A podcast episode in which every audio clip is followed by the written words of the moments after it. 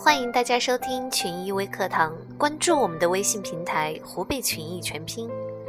电影《天下无贼》里，黎叔有这样一句经典的对白：“二十一世纪，什么是最贵的？人才。”虽是调侃，却说明了人才的珍贵。联想集团创始人柳传志对此也深有体会，他认为人才是利润最高的商品。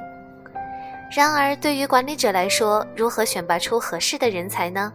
楚庄王识别直言之人，魏文侯识别德高之人的故事，或许会给管理者带来一些有益的借鉴。楚庄王刚刚继位时，因为朝政的混乱，羽翼尚未丰满，就来了一个以退为进的计谋。他整天吃喝玩乐，不问政事，并发布了一个告示：见者处死刑。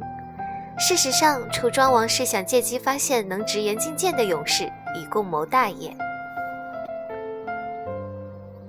一天，重臣武举冒着被诛杀的风险，来到了楚庄王的面前觐见。有鸟指南方之父，三年不翅，不飞不鸣，黑然无声，此为何名？楚庄王回答道：“三年不翅，将以长羽翼；不飞不鸣，将以观民泽。虽无飞，飞必冲天；虽无鸣，鸣必惊人。”接着又一如既往，没有一丝悔改之意。随后，一位名叫苏从的大臣再次向楚庄王觐见。不过，他不像武举那么的委婉，而是直言进谏。楚庄王觉得时机已到，马上启用武举和苏从二人委以重任。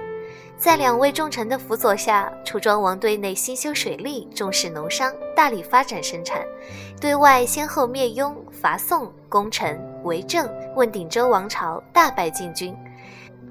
重内攘外的政策使楚国的综合国力蒸蒸日上，成为春秋五霸之一。对于管理者而言，要善于发现能够直言的人，他们是企业中最为关键的人。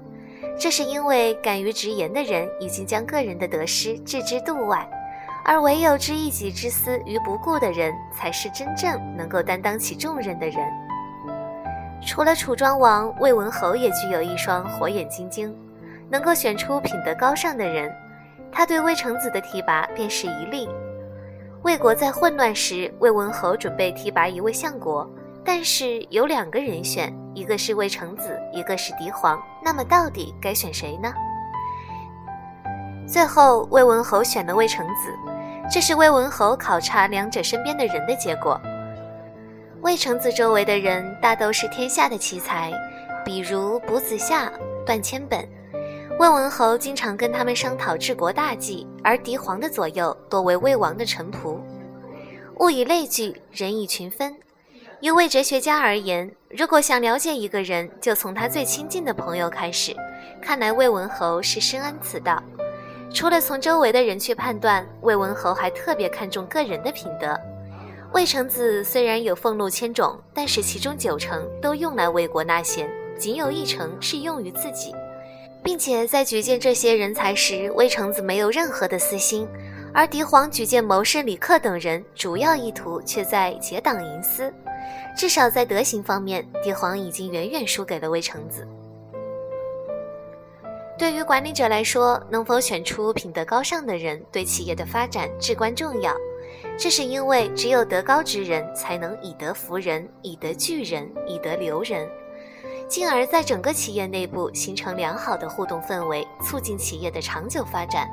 湖北群益的积分制管理就是把握了人性，注重个人的价值成长，让优秀的员工不吃亏。好了，今天的节目就到这儿，有什么想法可以在节目下面留言和小编互动，欢迎关注我们的微信公众号“湖北群益”，我们明天同一时间再见。